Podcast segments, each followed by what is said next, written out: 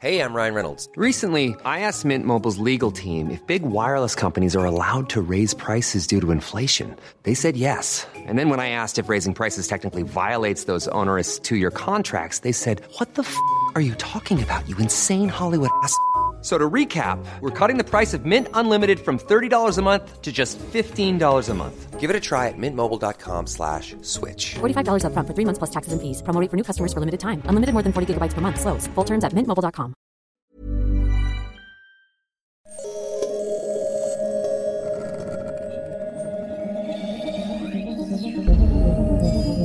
L'âge de pierre ne s'est pas arrêté par manque de pierre. Pas plus que l'on a renoncé à la marine à voile parce que le vent est tombé.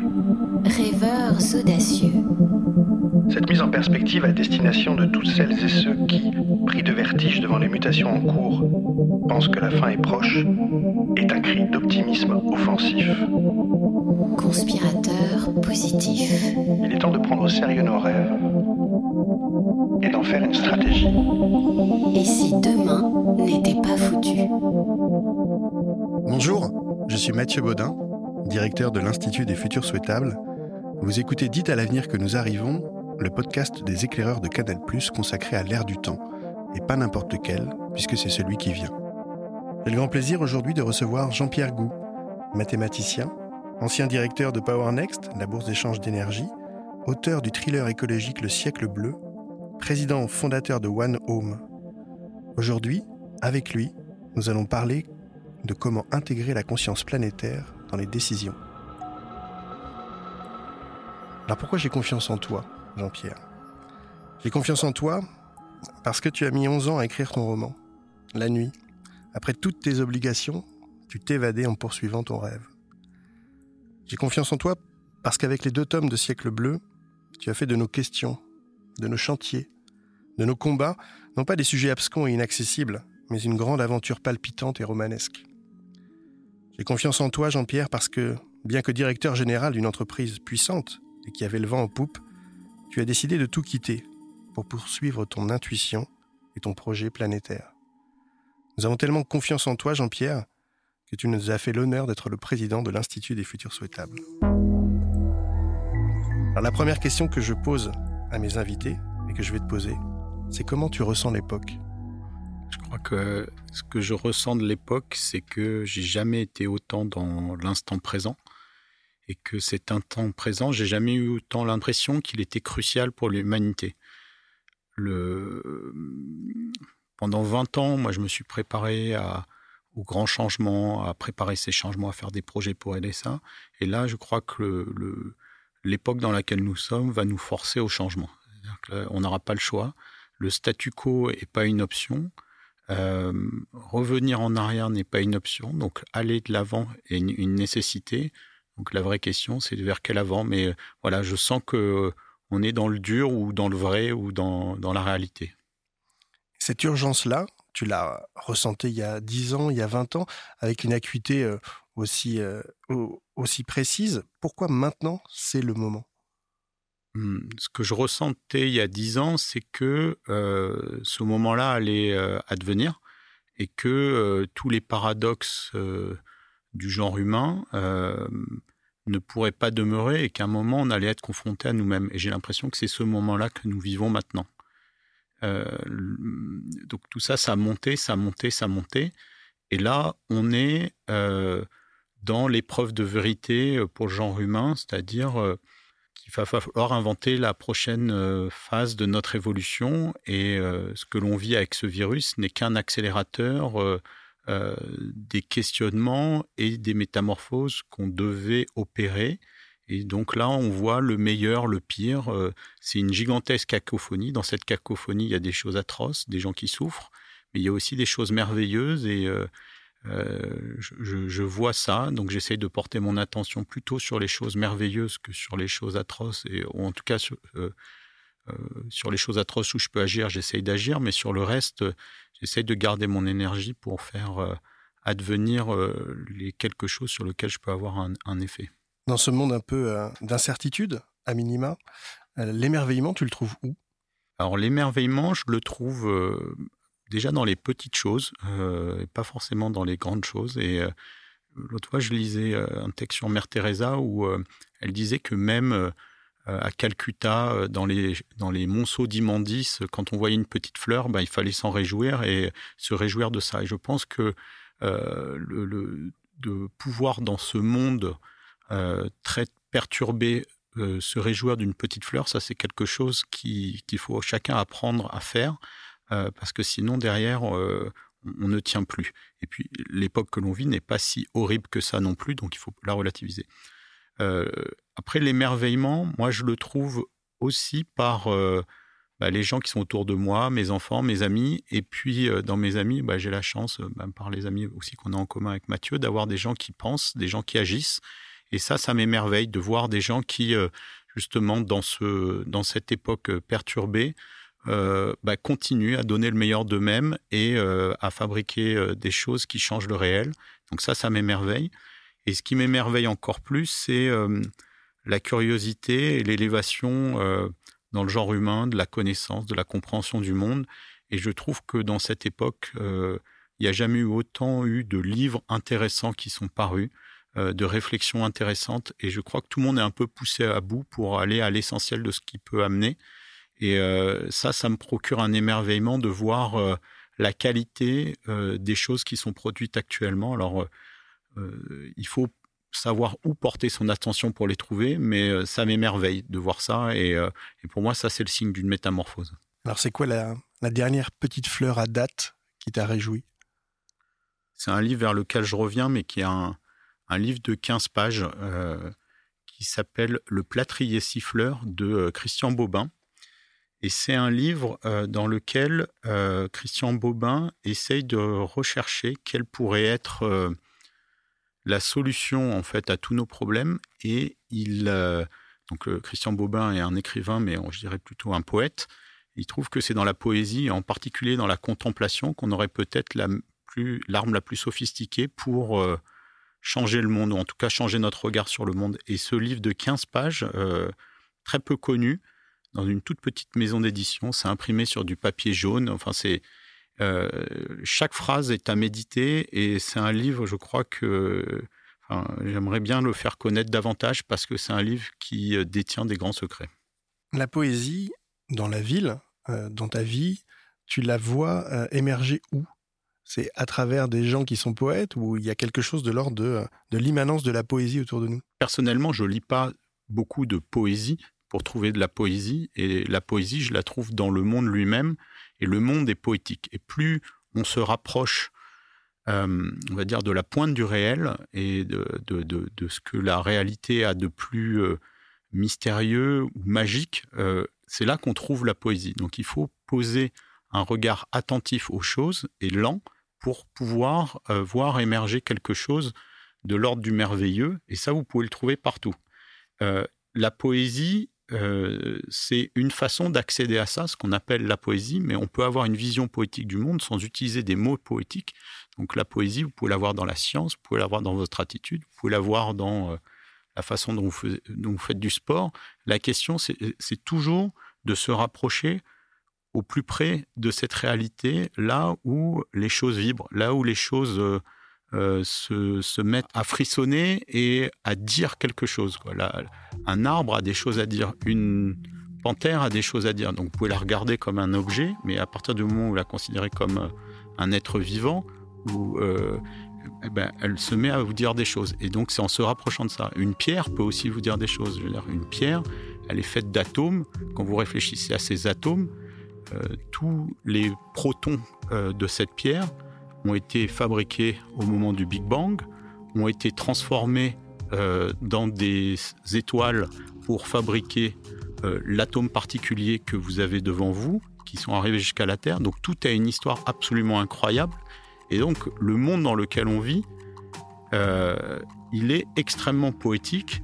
Et c'est la façon très euh, réductionniste qu'on a de le regarder qui fait que ce monde nous paraît horrible. Mais en fait, il est exceptionnel. Même quand souvent les gens disent euh, comment tu vas, oh, je vais pas très bien, etc. Enfin, quand vous pensez que vous êtes euh, une, une, colonie de centaines de milliards de cellules qui coopèrent de manière complètement inconsciente et que vous dites que vous n'allez pas, euh, c'est très particulier quand même, c'est un point de vue. Donc en fait, on est complètement manipulé par notre esprit. Et une fois qu'on a essayé d'évacuer cet esprit qui nous pollue et qui pollue notre regard sur le monde, la poésie, elle est partout. On, vit dans un monde poétique. C'est Cocteau qui disait que le poète, c'était le, seul à pouvoir se souvenir du futur. Ben, dans ce monde-là poétique, le temps n'existe plus. Donc effectivement, on peut se souvenir du passé, du futur, du présent. Enfin, tout ça est dans le même continuum. La question, c'est de sortir de ce mental qui voilà, nous pollue. Et probablement, c'est le mental ou la conscience qui donne cette structure du temps et cette séparation entre présent et futur. Et dans le, poète, il a, ou la poétesse, elle a aussi une autre aptitude, c'est qu'il n'y a pas d'impossible a priori. Donc euh, c'est l'univers de tous les possibles. La poésie est déjà nommer les choses, c'est déjà s'en rapprocher. Alors qu'est-ce qui, selon toi, pollue aujourd'hui le plus l'époque? Alors, il y a beaucoup de choses qui sont polluantes. Euh, plutôt que de nommer les choses qui sont polluantes, je crois même que de les nommer polluantes, c'est déjà polluant. C'est-à-dire le, le, truc le plus polluant, c'est euh, de considérer qu'il y a des choses externes à nous-mêmes, alors qu'en fait, euh, tout ce qu'on a autour de nous, euh, c'est une part de nous-mêmes. Et le, je crois que le plus polluant, c'est le jugement. Quoi, et juger, et de voir tous ces gens qui se jugent les uns les autres, à savoir j'aurais mieux fait à ta place, ça c'est très polluant parce que en fait, si tout le monde avait l'humilité de vraiment se mettre à la place de l'autre, on se rendrait compte qu'on ferait pas mieux forcément que les autres à leur place. Et euh, je crois que ça, si on arrivait à comprendre ça, on enlèverait énormément de pollution, euh, qui est ce jugement permanent ou cette peur d'être jugé, puisque ça va avec. Hein, euh, et voilà, ça, c'est un grand bruit. Et si on, on, faisait cet exercice toujours pendant un moment avant de juger quelqu'un, de me dire est-ce que si je me mettais vraiment à la place, alors pouvez prendre le président de la République, la maîtresse d'école de votre fils, euh, le, commerçant qui vous fait une remarque. Est-ce que vous savez euh, son histoire? Est-ce que vous savez ce qui s'est passé ce matin quand il s'est réveillé? Est-ce que vous savez euh, les problèmes qu'il a dans sa vie? Est-ce que vous savez pourquoi il a dit ci ou ça? Et eh ben ça, ça, amènerait les gens à beaucoup plus de, de compassion, d'empathie, et ça réduirait beaucoup le bruit du monde. Donc je vais essayer de me mettre à ta place, essayer de d'imaginer tout le chantier immense que tu es en train de, discriminer pour choisir ta place dans le monde et je te sais, euh, je te sais rechercher la concorde universelle. Je te sais euh, essayer de, faire que les hommes, les humains, l'humanité se ressentent comme ayant une communauté de destin. C'est pas un petit projet, ça. Hein. C'est un projet que euh, des penseurs et des penseuses avant toi, au XVIIIe siècle, au XIXe siècle, peut-être même avant, ont essayé. On parlait d'une une réflexion sur l'universel du genre humain quand on était plutôt euh, au, au 19e siècle. On pensait dans la philosophie des Lumières peut-être qu'on avait une destinée commune. Comment euh, tu penses, toi, contribuer à ce noble dessein Un des sujets, on va dire, qui à la fois m'intéresse le plus et qui m'inquiète le plus, c'est la problématique de l'écologie, c'est-à-dire euh, comment on va vivre ensemble sur cette planète aux ressources finies à 8 milliards. Et avec les autres êtres vivants. Euh, donc la question, se vivre ensemble, c'est pas juste entre êtres humains, c'est aussi avec le non humain, parce que en fait, on a toujours euh, l'impression que euh, c'est une question de vivre avec cette planète. Cette planète, c'est pas un décor, c'est un être vivant. Et ce qui maintient les conditions de vie de tous les êtres vivants, et en particulier les nôtres, c'est ce réseau très maillé, très enchevêtré d'êtres vivants. Et le fait qu'on se comporte envers elles comme euh, avec un décor, une poubelle ou un réservoir, euh, fait que notre rapport à la réalité n'est pas du tout le bon. Et ça reprend un peu ce que je disais tout à l'heure sur euh, le rapport à l'autre et le, préjugé ou le jugement. Le, rapport qu'on a à la planète n'est pas bon parce qu'on oublie que c'est elle qui pourvoit à nos besoins essentiels.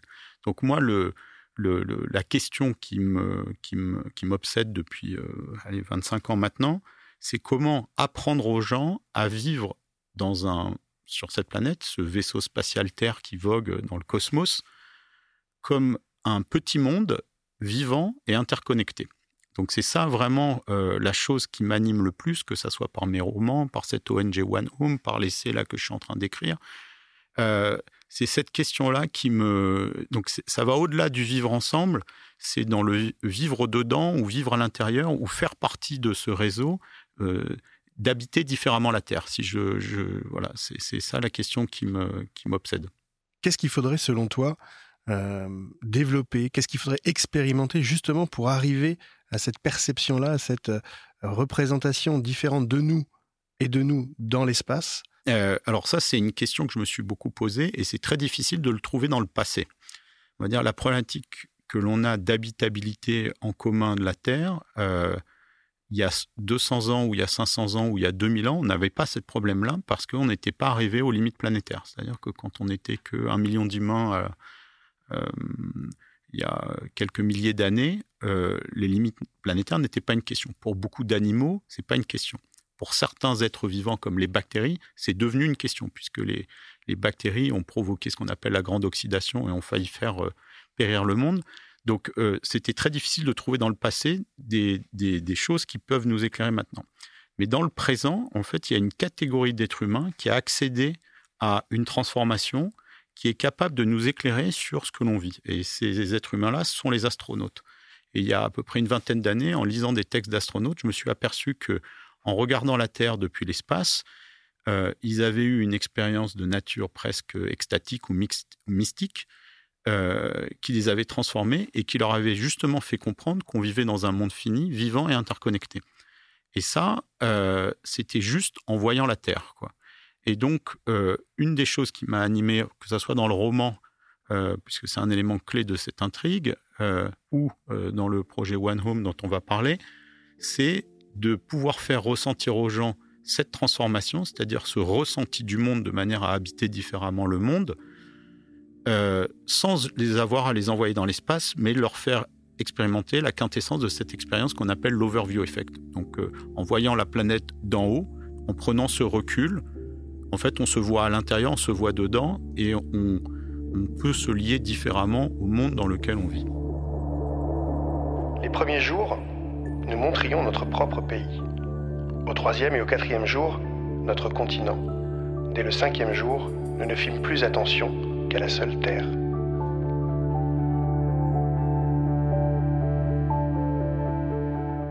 L'idée à laquelle tu concours, c'est de donner ce sentiment qui transforme tellement nos comportements ici sur Terre pas seulement euh, en s'extrayant de l'attraction terrestre pour contempler euh, cette bille bleue que représente la Terre, qui fait que euh, les astronautes, mais aussi les, cosmonautes sont revenus chez eux un peu différents. Ils ont eu du mal à être seulement communistes en URSS et seulement américains aux États-Unis. Ils avaient ce ressenti très poétique même de, partager une destinée commune avec l'ensemble des, frères et des sœurs, des sœurs humains. Alors comment tu vas faire? Comment tu vas nous amener à vivre cette expérience? Alors, avant de rentrer sur le comment, euh, juste pour rebondir à cette question-là, euh, quand j'avais lu les premiers textes d'astronautes, que j'avais été, euh, ce qui m'avait frappé, c'était justement la poésie de leurs mots pour des gens qui n'étaient pas préparés à ça. Et du coup, ça avait activé chez eux ce regard poétique sur le monde. et pour moi, c'était un des signes d'une transformation. Si autour de nous, tout le monde se mettait à parler de manière poétique du monde, on serait sur la bonne trajectoire par rapport à, un, autre vivre ensemble sur cette planète. Donc euh, la question euh, pour arriver à ça, c'est de recréer les conditions d'une expérience profonde. Donc les astronautes vous disent que quand ils sont dans l'espace, euh, c'est un mélange de vues exceptionnelles de la Terre, très grande, très vaste, de silence, de d'apesanteur et de peur qui les anime et qui les place dans des circonstances qui font qu'il y a cette ouverture du cœur euh, et ouverture des yeux et du regard qui se produit. Et donc, on a travaillé au départ sur la question des images. Donc, ça, c'était un premier projet qui s'appelait Blue Turn, qu'on a fait il y a cinq ans avec un ami qui s'appelle Michael Bocara, où, pour la première fois, on a réalisé des vidéos de la Terre qui tourne en entier, filmées depuis l'espace. Donc, ça, c'était une première mondiale. On utilise des images d'un satellite de la NASA qui se trouve à un million et demi de kilomètres de la Terre et qui filme toujours la Terre tout éclairée. Et à partir de ces images, euh, on a construit ce film de la Terre. Et ce qu'on s'est rendu compte, euh, en donnant des conférences euh, avec ces images, c'est que quand vous utilisez une musique inspirante, bah, ces images émerveillent les gens et ils ont ce temps suspendu dans lequel ils sont connectés poétiquement à la Terre.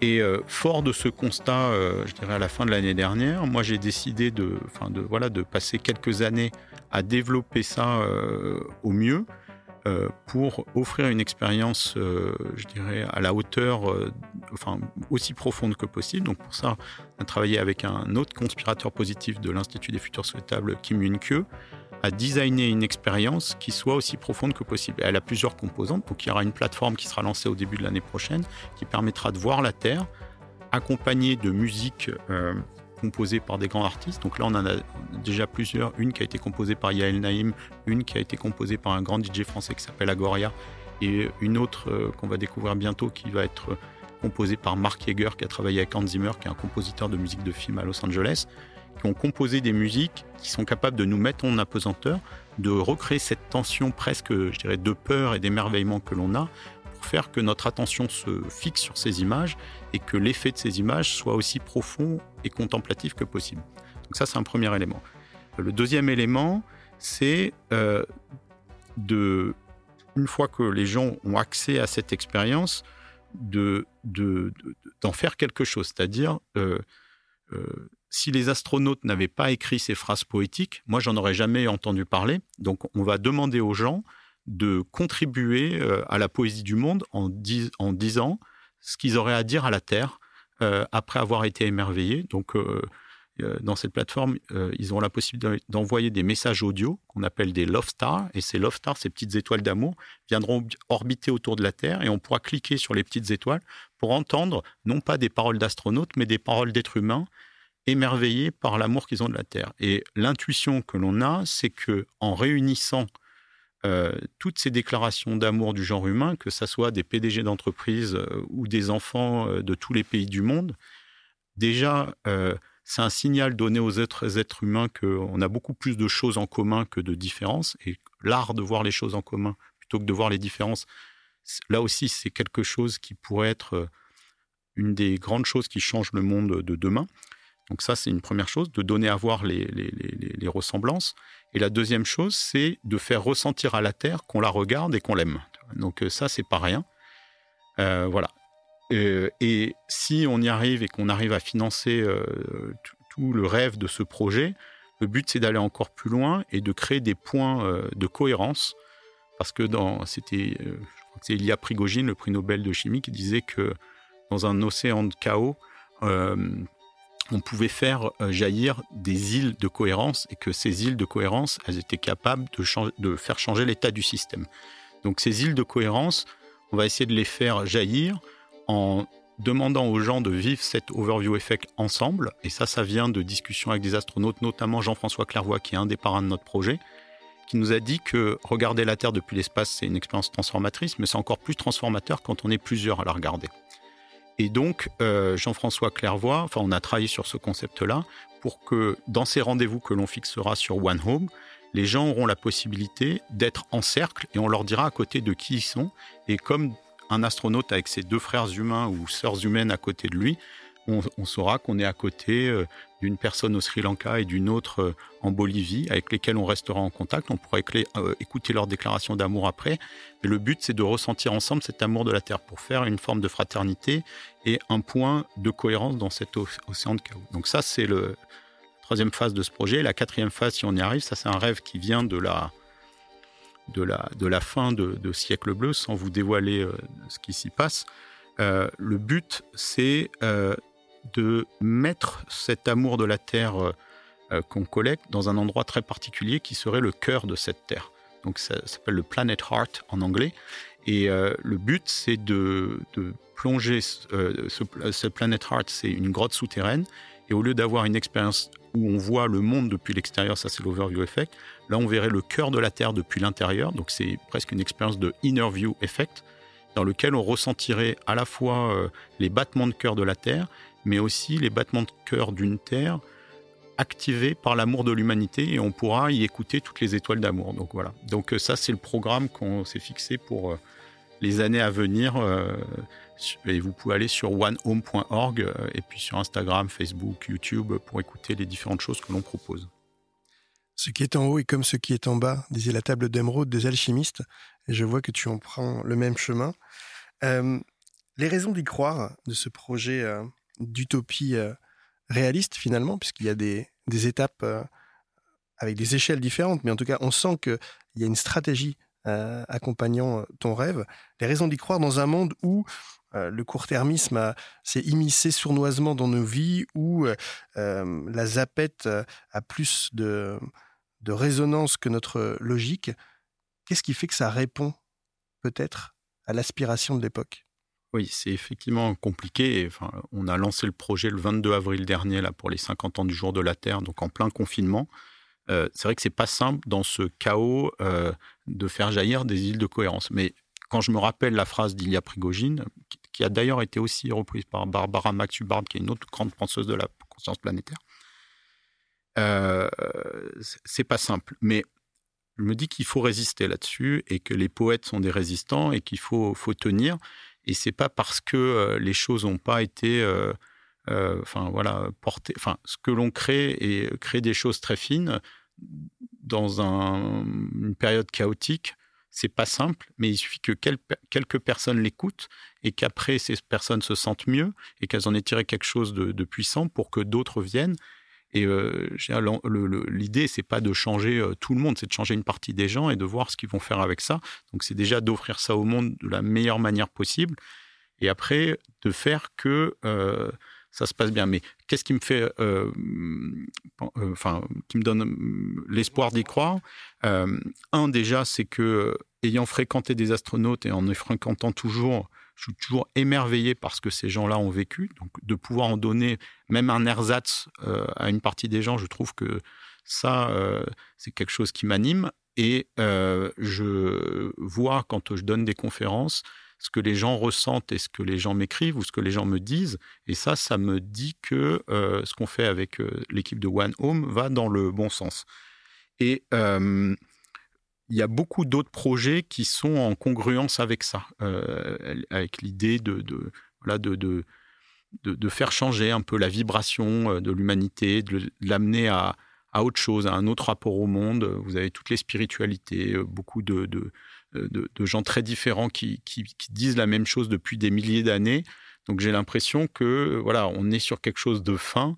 Est-ce que c'est maintenant que ce truc-là passera à l'échelle ou des concepts similaires Ça, je peux pas dire, mais je crois que c'est vraiment en le faisant le mieux possible qu'on va donner cette chose, à cette chose la possibilité de d'émerger. Moi, surtout, je vois euh, que tu travailles l'espace et le temps avec cette expérience. Tu prends, de, tu prends le temps d'aller en profondeur en prenant de la hauteur. Je sais pas si euh, beaucoup de philosophes ont eu le, bonheur de pouvoir faire ça, mais moi, pour l'avoir vécu dans, différents endroits et des, endroits symboliques, puisqu'on a eu ce moment ensemble à Delphes, à côté du temple d'Apollon, là où la Pythie euh, jadis rendait euh, des réflexions sur le futur, ça a été un moment euh, évidemment magique.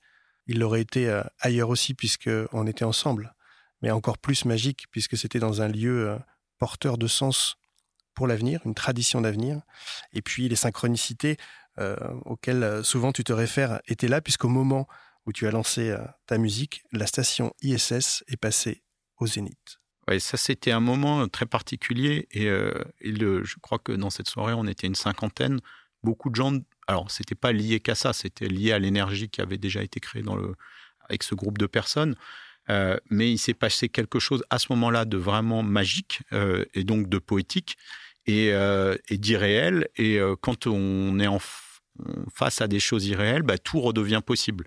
Et euh, il y avait vraiment, euh, il y a une joie qui sort de ça, quoi. Et cette joie, euh, qui est voilà, l'amour et la joie, c'est quand même des choses dont on n'a pas encore compris toute la portée. Et d'arriver à créer des moments de joie extrême ou de, à l'issue d'une contemplation, c'est une force gigantesque.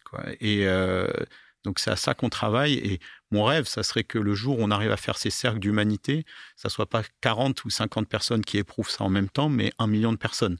Et là, euh, ces petits îlots de cohérence dont on parlait au début euh, commencent à devenir puissants. Alors Jean-Pierre, qu'est-ce qu'on peut faire pour, euh, pour t'aider, pour aider la communauté One Home et surtout pour aller plus loin? Bah, Là, à court terme, on a deux besoins principaux. Le premier, c'est de finaliser le financement de cette plateforme. On fait une plateforme informatique extrêmement complexe qu'on fait développer par une société externe qui est certainement la meilleure en France pour pouvoir développer ce genre de choses et ça a un coût. Donc on cherche des mécènes qui seraient alignés et enthousiastes par rapport aux objectifs de ce projet. Et puis la deuxième chose, pour déployer ce rêve, il y a des, on va dire, des segments de population dans lesquels on aimerait les déployer que ça soit auprès des entreprises, que ça soit dans les écoles, que ça soit auprès des artistes, que ça soit pour les organisateurs d'événements.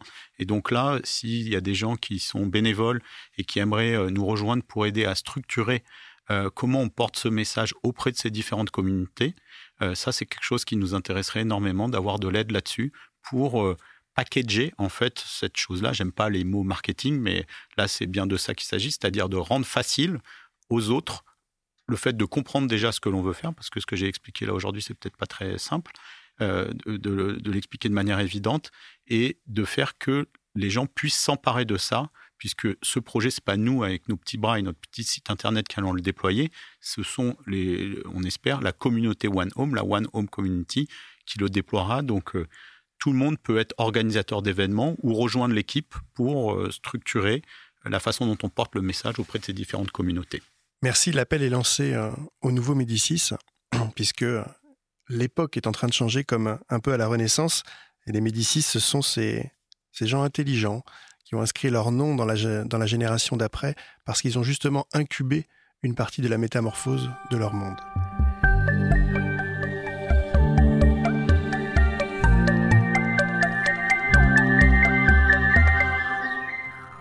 Pour conclure, je vous propose de prendre une grande inspiration je vous propose une uchronie dans le futur. Je vous propose d'aller en 2040 et de dépasser le temps d'une expérience de pensée, le c'est impossible, par c'est fait, et voilà ce que ça a changé.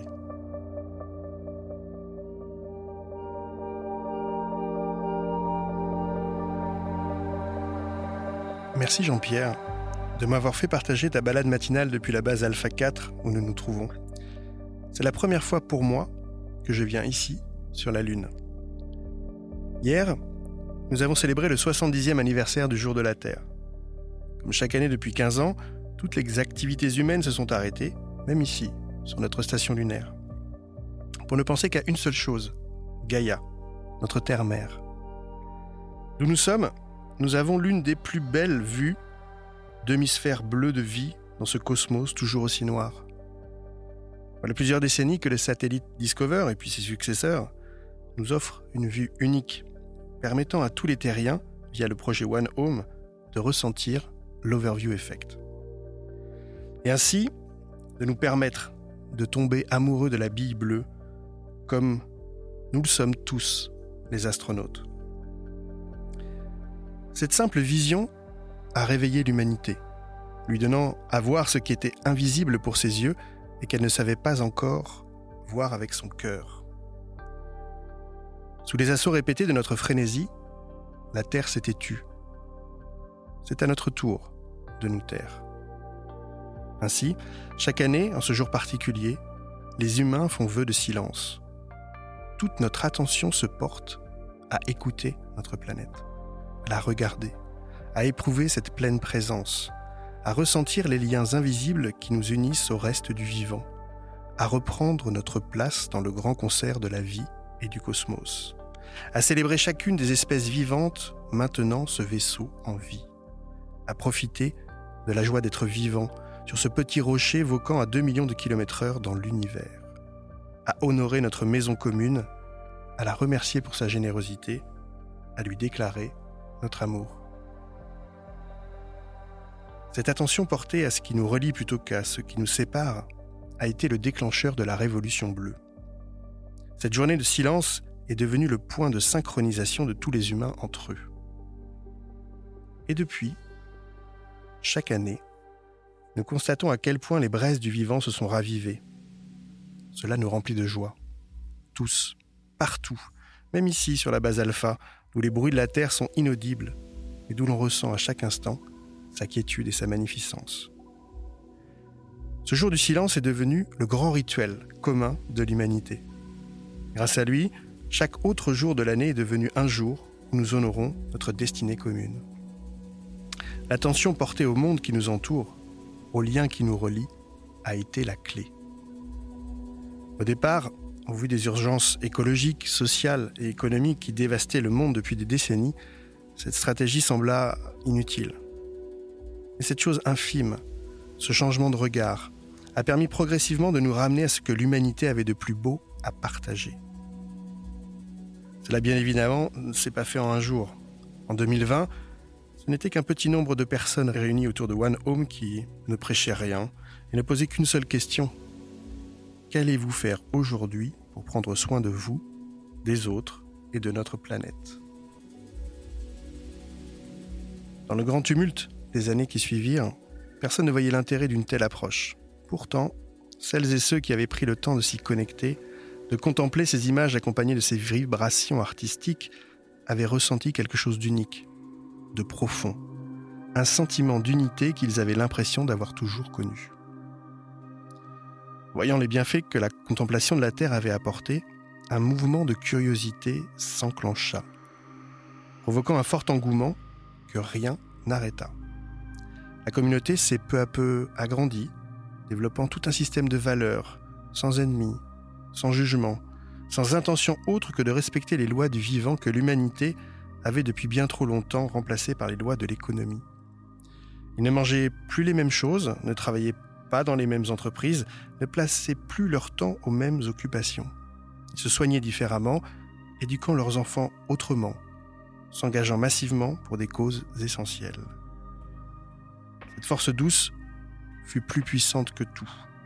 Quand le groupe devint suffisamment grand et que les médias en parlèrent, les tenants du système mortifère s'inquiétèrent. Ils cherchèrent à arrêter le satellite, à couper les communications. Mais un autre, construit par les amis de One Home, était déjà en route. En 2025, ce nouveau mode de vie causa la chute de nombreux conglomérats industriels, mais plus encore, encouragea l'avènement de nouvelles activités humaines. La France fut le premier pays à décréter en 2026 cette journée du silence. En 2030, plus de 100 pays avaient fait la bascule. En 2040, c'est le cas de toutes les nations du monde. Comme l'avait prédit le poète Christian Bobin, dans cette lutte incessante que constitue le monde dit moderne, les contemplatifs sont les guerriers les plus résistants. Bienvenue dans le siècle bleu.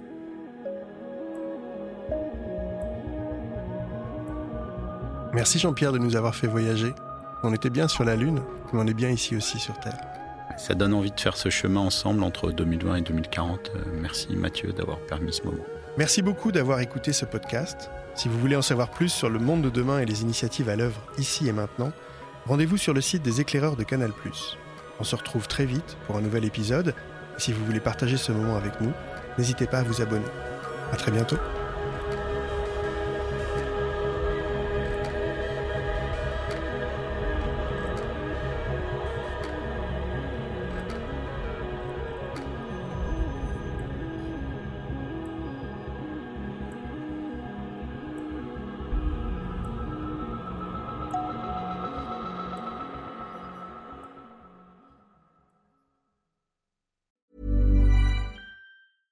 Hey, it's Danny Pellegrino from Everything Iconic. Ready to upgrade your style game without blowing your budget? Check out Quince. They've got all the good stuff shirts and polos, activewear, and fine leather goods, all at 50 to 80% less than other high end brands. And the best part? They're all about safe, ethical, and responsible manufacturing. Get that luxury vibe without the luxury price tag. Hit up quince.com slash upgrade for free shipping and 365 day returns on your next order. That's quince.com slash upgrade.